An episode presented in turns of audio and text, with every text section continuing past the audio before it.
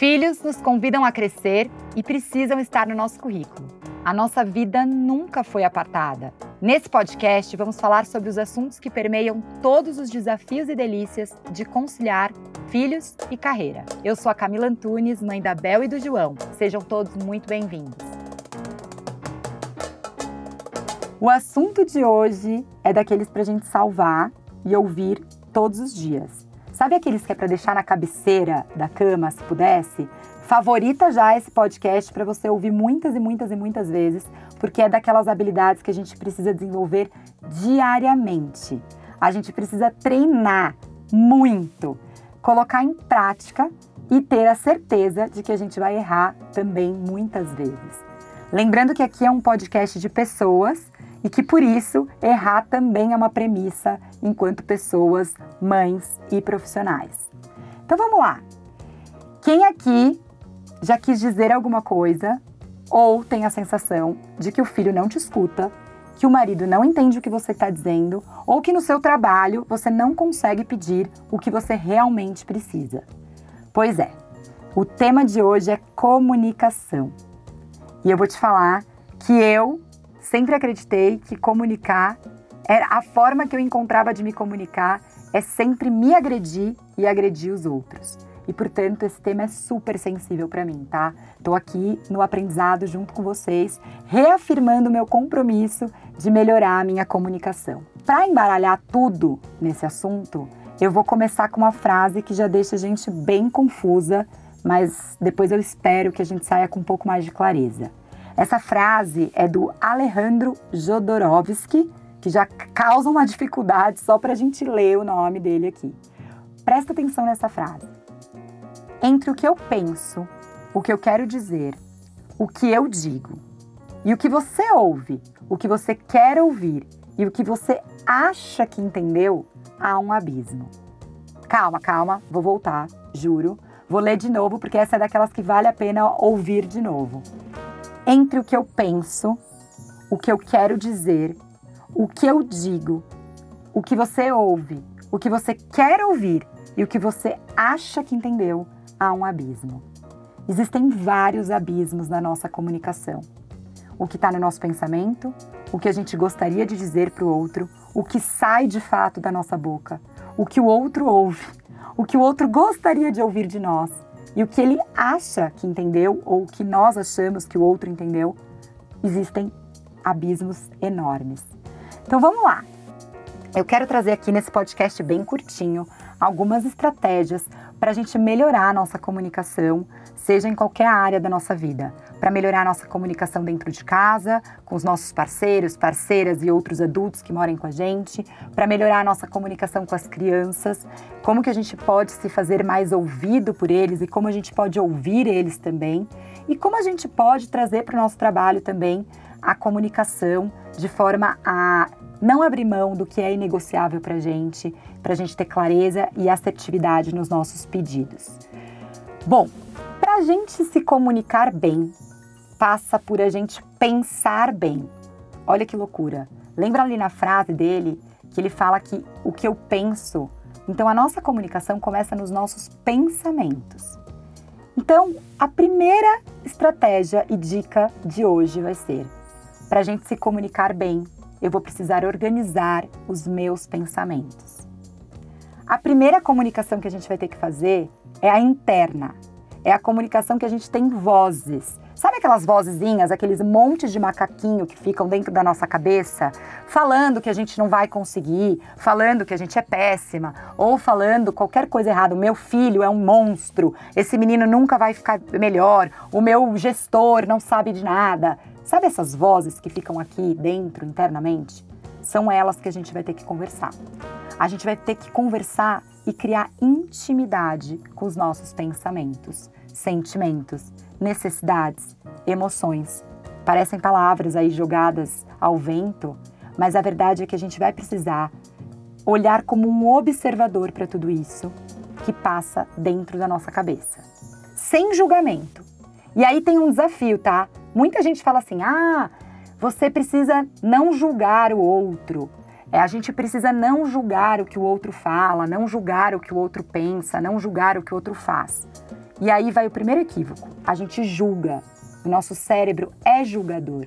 A gente julga o tempo inteiro. Talvez você esteja me julgando nesse momento ao me ouvir. O que você precisa é suspender o julgamento. É quase que um ato de suspensão. Ficar sem respirar e aí você tentar observar nesse momento. Porque você vai julgar, o teu cérebro vai te levar para esse lugar. Então, o que você pode fazer nessa primeira etapa de organizar os seus pensamentos? Você vai conversar com essas vozes, dê nome para todo mundo aí. E aí você pode fazer algumas perguntas para você. Sabe o check-in que a gente faz em eventos, que a gente começa sempre com uma pergunta: como você está hoje? Como você está se sentindo hoje? Essa é a pergunta que você tem que fazer para você. Como eu estou me sentindo hoje? O que eu realmente preciso? O que é que me incomoda? O que, que eu quero? O que, que é importante para mim? O que, que é inegociável? Eu sei que eu disparei em fazer perguntas aqui para vocês, mas essas são perguntas que a gente precisa aprender a responder para a gente mesmo. Porque se a gente não está se sentindo bem, a gente não consegue se comunicar bem. A gente talvez tenha que esperar o dia seguinte. A gente talvez não seja a hora da gente se comunicar e eu vou falar sobre isso também. Mas aí, a partir desse exercício de autoobservação, de check-in, de conversa interior, você pode anotar, você pode escrever e principalmente, gente, se preparar para uma conversa. É, eu sei que isso é um desafio muito grande, porque quando a gente vê, a gente reage, a gente não está se comunicando. E é por isso que é tão comum os desentendimentos na comunicação. Porque a gente não está conversando, a gente está desabafando, a gente está lavando roupa suja, a gente está jogando no outro as nossas emoções, os nossos sentimentos, nossas necessidades. A gente não organizou o que a gente precisa e a gente não sabe fazer os pedidos. Então você joga tudo na conta do outro e a gente não consegue nem. E depois a gente reclama que a gente não foi entendida. Claro, mas nem a gente estava entendendo, nem a gente tinha clareza de tudo isso. Então aí vem um segundo ponto super importante a responsabilidade pelas nossas palavras e como o outro nos entende continua sendo nossa. A gente não tem como escapar disso. Se as pessoas não estão te ouvindo, se elas não estão te atendendo, se você não está conseguindo fazer o seu tempo de autocuidado, se você não está conseguindo conversar com o seu gestor, se você não está conseguindo que o seu filho te atenda, você não vai mudar as pessoas. Você só tem uma coisa que dá para mudar, que é você mesma a sua forma de falar vai precisar mudar. Vai depender do seu interlocutor, vai depender do seu estado de humor, vai depender da sua preparação. E a gente é responsável por lidar com as nossas emoções. A gente não pode vomitar tudo na orelha do outro, porque depois que a gente joga para fora, as palavras machucam as outras pessoas. Elas trazem consequências indesejadas e a gente precisa se responsabilizar por isso. Então, ter clareza dos nossos pensamentos traz a gente ter clareza dos nossos pedidos. E esse é o primeiro passo de se respeitar e de conseguir se comunicar bem. Outro ponto imprescindível para uma boa comunicação é a gente escutar bem. e é, se a gente não escuta bem as outras pessoas, a gente não consegue se comunicar de forma assertiva. E escutar o outro de forma atenta, ativa, empática, exige muito da gente. De novo, exige suspender os nossos macaquinhos internos e as nossas vozes e os nossos julgamentos. É a gente se despir um pouco disso e tentar ouvir por trás das palavras do outro, a gente vai precisar ter disponibilidade também emocional. É como se você tivesse que dar um pouco mais de tempo para aquela pessoa. Exige da gente a presença, o tempo, para você poder escutar o outro de um lugar de interesse. Sabe quando você é curioso? Você está interessado na conversa? Você tem, quer ouvir o que o outro está dizendo? A gente precisa estar tá nesse lugar quando a gente se propõe a ter uma conversa e uma comunicação mais assertiva. E aí, quando a gente escuta o outro, a gente tem algumas barreiras de escuta. É muito louco isso, porque se pega quando alguém está te contando alguma história. Pode ser seu filho, pode ser alguém da sua equipe, pode ser seu parceiro, sua parceira, alguém que mora com você, seu familiar, sua mãe, sua sogra, não sei. Quando a pessoa está falando, dentro da nossa cabeça, a gente fica tentando se defender, a gente fica tentando explicar, a gente fica se culpando ou culpando o outro. E a gente fica, às vezes, tentando salvar. Eu sou a rainha de fazer isso. E esse é um exercício dificílimo para mim. Sabe por que é muito difícil? Porque sempre que alguém me traz alguma coisa, a minha vontade é salvar a pessoa na hora. Ah, já sei o que você pode fazer. Nossa, eu tenho certeza, vai por esse caminho. Por que, que você não faz assim? E eu fico tentando salvar e consertar as pessoas. E salvar, dar conselhos, consertar, não é escutar. Escutar é talvez a gente não precisar responder. Nem tudo a gente precisa dar uma resposta. Vem um outro passo muito importante da comunicação. O silêncio é também uma forma de se comunicar. Você pode dizer, dizer que você não sabe, que você vai pensar, que você vai acolher o que você ouviu, que você vai acomodar, que depois você traz uma opinião sobre o assunto. Você pode dormir, fazer uma pausa. A pausa, ela é muito importante na comunicação.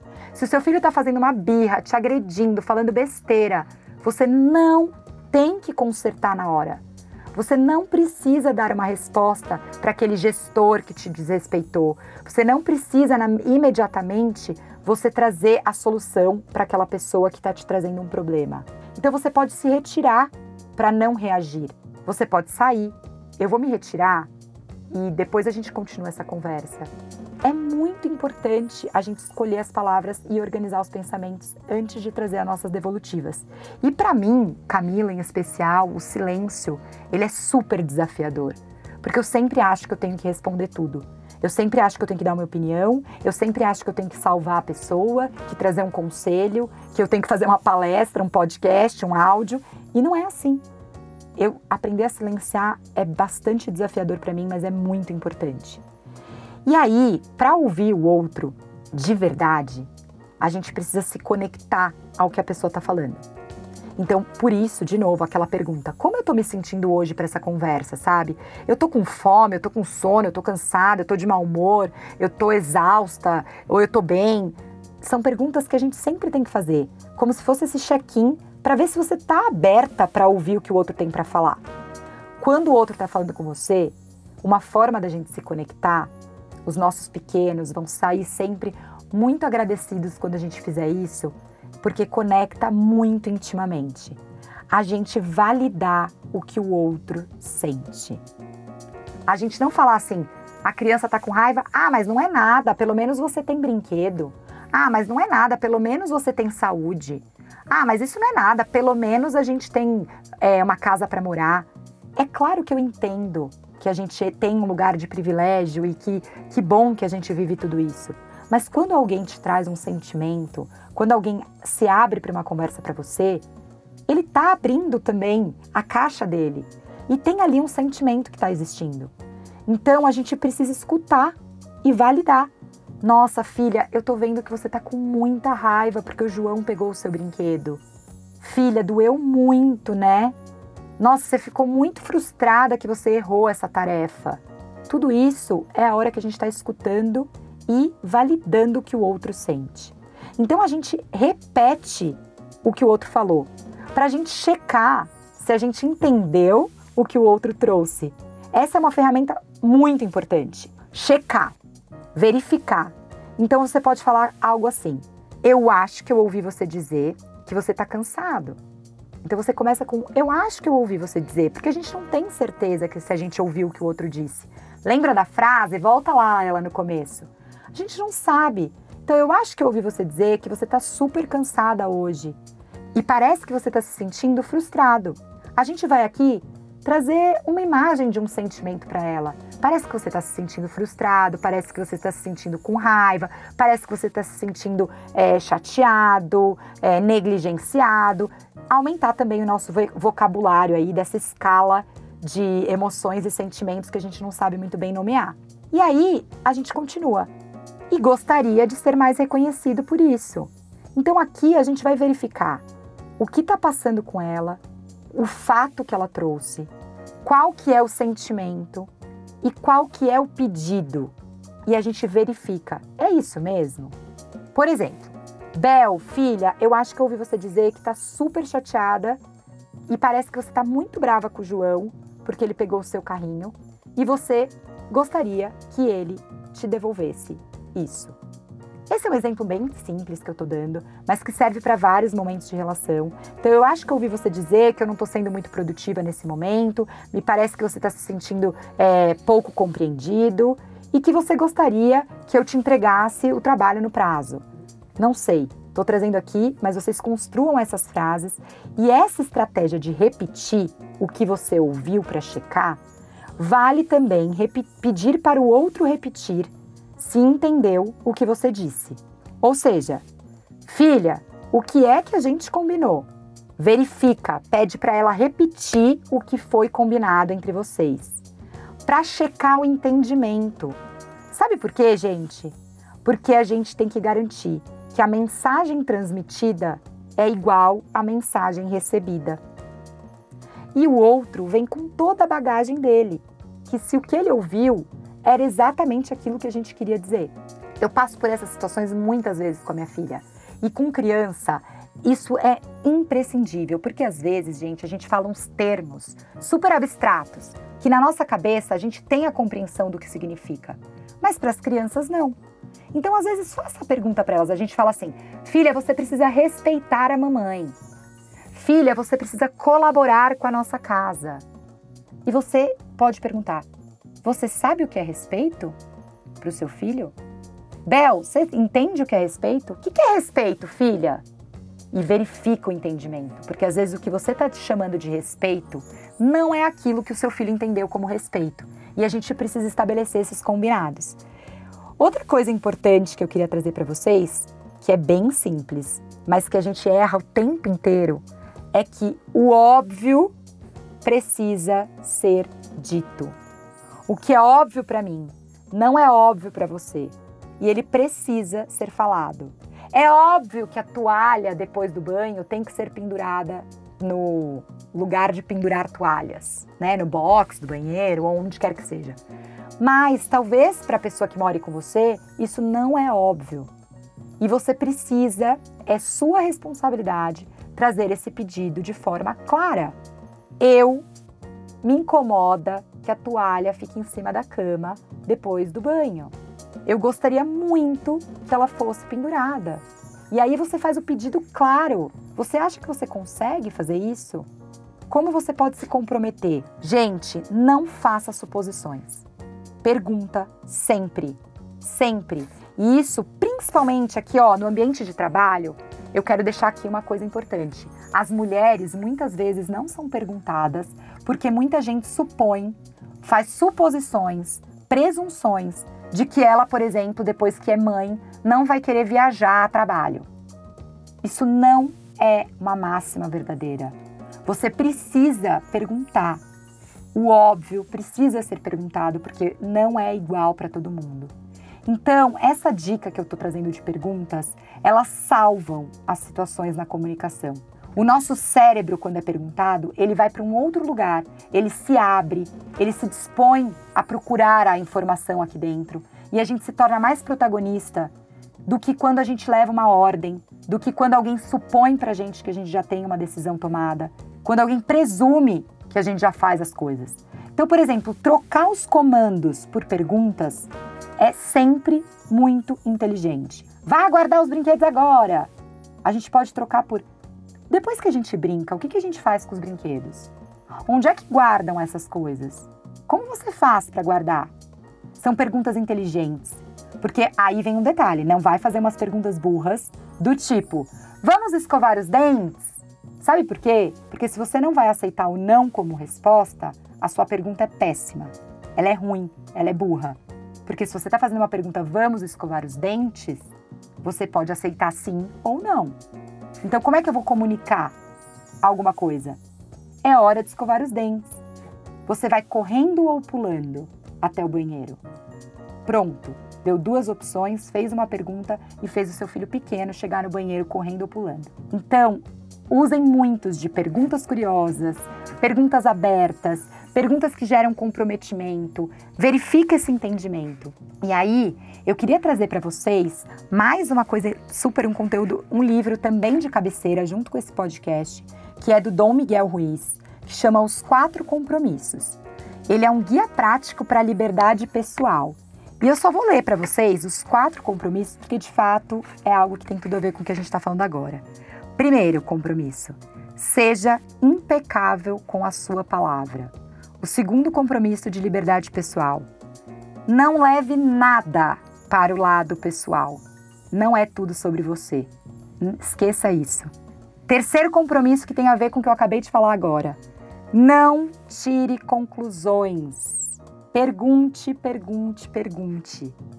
E o quarto compromisso: dê sempre o melhor de si. Eu queria encerrar esse podcast que tem aí um monte de dica para vocês. Queria ouvir de vocês aí o que, que ficou dessa conversa, verificar o entendimento dela, o que, que ficou de você, para vocês desse podcast. Se vocês quiserem me contar, eu vou ficar muito feliz de ouvir. Manda pra gente no oi, arroba filhosnocurrículo.com.br. A gente também tá no Instagram, arroba filhosnocurrículo. Temos no LinkedIn, site. E estamos aqui para te ouvir, porque toda terça tem episódio novo pra gente crescer junto. E não esquece de colocar seu filho no currículo, hein?